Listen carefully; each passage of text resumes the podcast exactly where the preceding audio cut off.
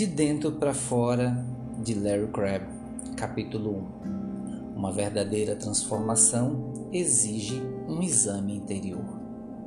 Embora este livro seja dirigido a todos aqueles que desejam entender melhor como podemos transformar-nos, enquanto escrevo, vem-me à mente alguns tipos específicos de crentes. Em primeiro lugar, aqueles que estão se esforçando ao máximo para fazer tudo que a Bíblia ordena, mas apesar disso, ainda se sentem frustrados. Fazem tudo que sabem ser o seu dever. Não são perfeitos, claro, mas profundamente sinceros. E eles sabem muito bem que lá no fundo nem tudo está certinho sentem mais a pressão do dever do que o verdadeiro gozo. Deus não está transformando sua vida, ou então não está mudando as circunstâncias como elas, como eles desejam. Começam então a questionar se ele de fato ouve suas orações, se realmente se importa com as suas lutas tem preocupações com dinheiro ou com filhos, tem mágoas causadas por amigos e pelo cônjuge, temem não ser capazes de solucionar os problemas que podem surgir amanhã. E tudo isso lhes rouba o sono. Diz a Bíblia que ao anoitecer pode vir o choro, mas a alegria vem logo ao amanhecer. Salmos 35 mas a luz do dia não traz o alívio esperado. Pelo contrário, traz outras preocupações. Não sabem mais o que fazer para chegar aos pastos verdejantes e às águas de descanso. Vão tocando a vida, mas têm nas costas um fardo que lhes dá a sensação de grande peso tenho algo a dizer a essas pessoas. Existe uma saída. E a solução não é esforçar-nos mais.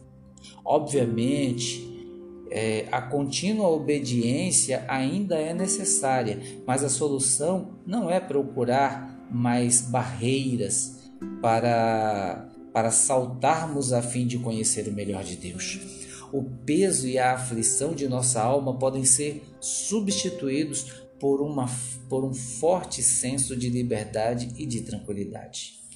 Mas para obtermos paz, para obtermos paz, precisamos sim, antes examinar com muita sinceridade alguns aspectos difíceis de nossa vida.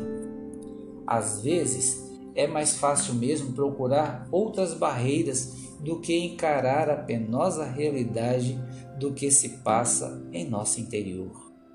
Esse exame interior pode levar-nos a uma verdadeira transformação, a uma mudança de dentro para fora. O segundo tipo de crente que vem à minha mente é o daquele que estão daqueles que estão indo muito bem e se sentem felizes e satisfeitos quase o tempo todo. Esses amam mesmo o Senhor e, por experiência, já sabem que Ele é fiel. Seu momento de leitura da palavra de Deus é sempre uma bênção. A oração não é apenas um ritual religioso, mas uma verdadeira comunhão apreciam muito a sua igreja, têm a alegria de possuir bons amigos e familiares amados, sentem-se satisfeitos com o seu trabalho e fazem o bom uso das horas de lazer. Não que não tenha problemas, claro que os tem, mas Deus lhes dá força para prosseguirem vivendo. Em suma, pela graça de Deus, levam uma boa vida. A essas pessoas eu digo: você pode obter mais. Desfrute mesmo das bênçãos de Deus e viva plenamente essa maturidade espiritual que Ele lhe concede.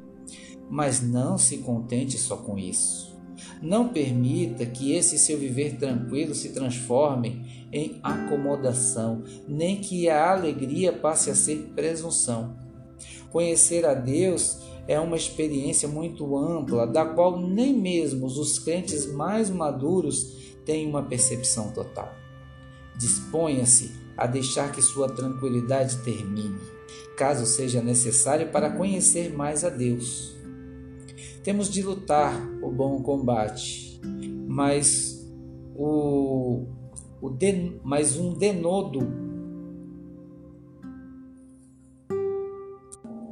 Repito, temos que de lutar um bom combate com um denodo que só cultivamos quando a calmaria é perturbada.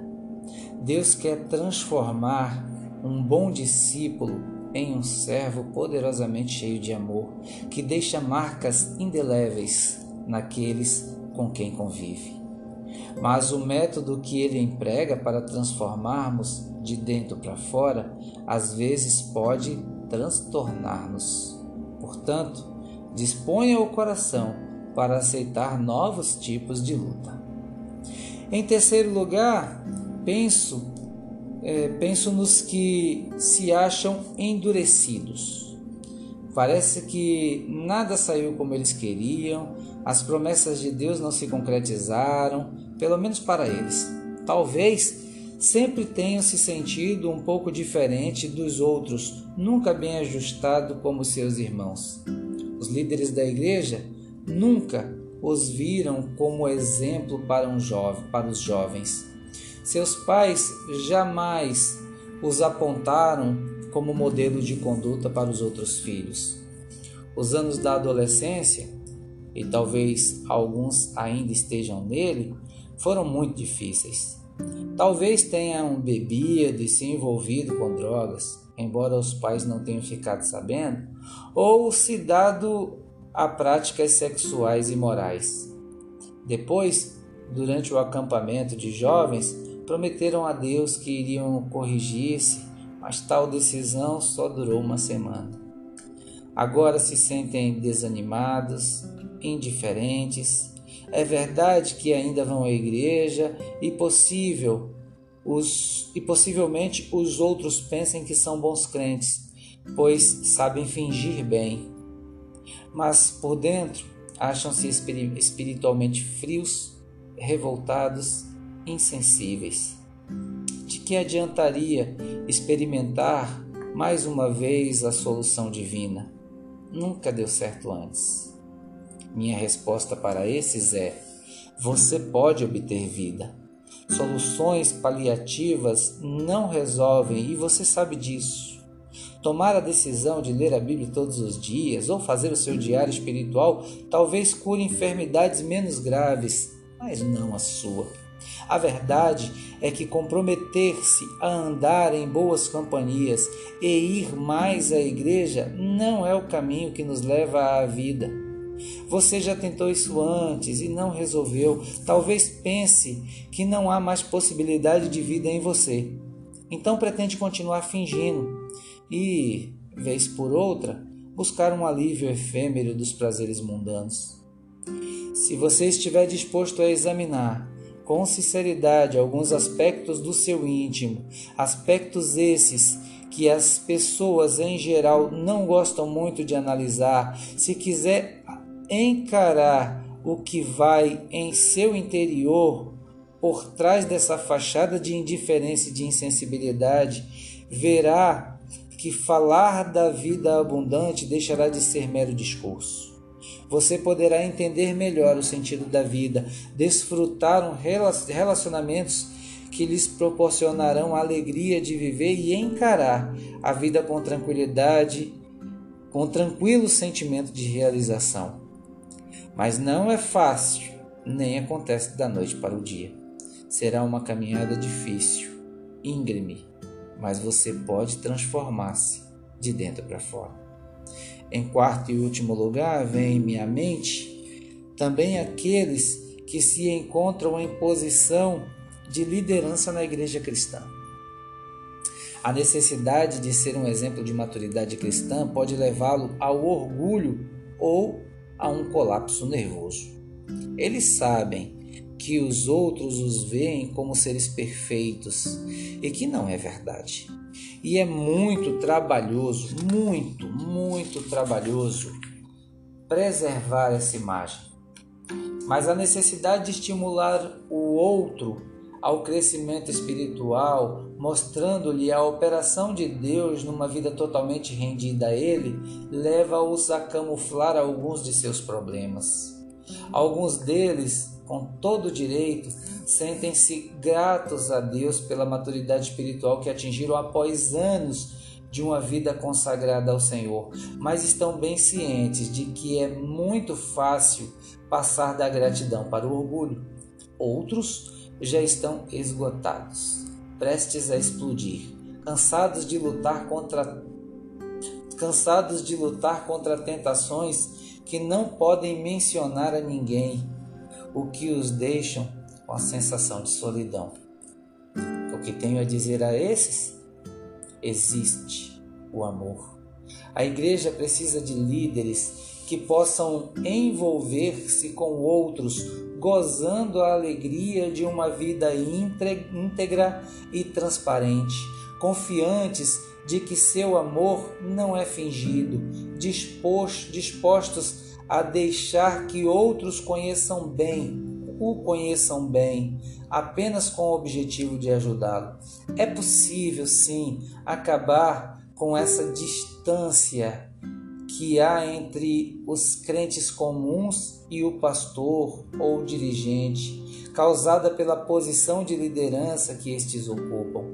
Existe solução para o desespero que por vezes oprime a sua alma. Você pode fortalecer os traços de caráter que muitas vezes são enfraquecidos pelas pressões do exercício da liderança, vulnerabilidade, humildade, intimidade e poder. Pode ser aquele servo cheio de amor de que Jesus falou e do qual ele deu o grande exemplo. Mas para isso, não bastará apenas lutar para manter a cabeça fora da água, das responsabilidades e das expectativas. Será preciso fazer um longo e minucioso autoexame se possível, em companhia de um amigo em quem confie, para poder reduzir o ritmo de uma agitada vida dedicada ao ministério e identificar as questões interiores sepultadas por baixo das tarefas da liderança. A alegria de influenciar outros, a alegria de influenciar outros acha-se ao dispor daqueles que se transformarem de dentro para fora. É possível que você, leitor, não se encaixe em nenhuma dessas categorias. Contudo, possui a imagem de Deus. Foi criado para ser parecido com Deus.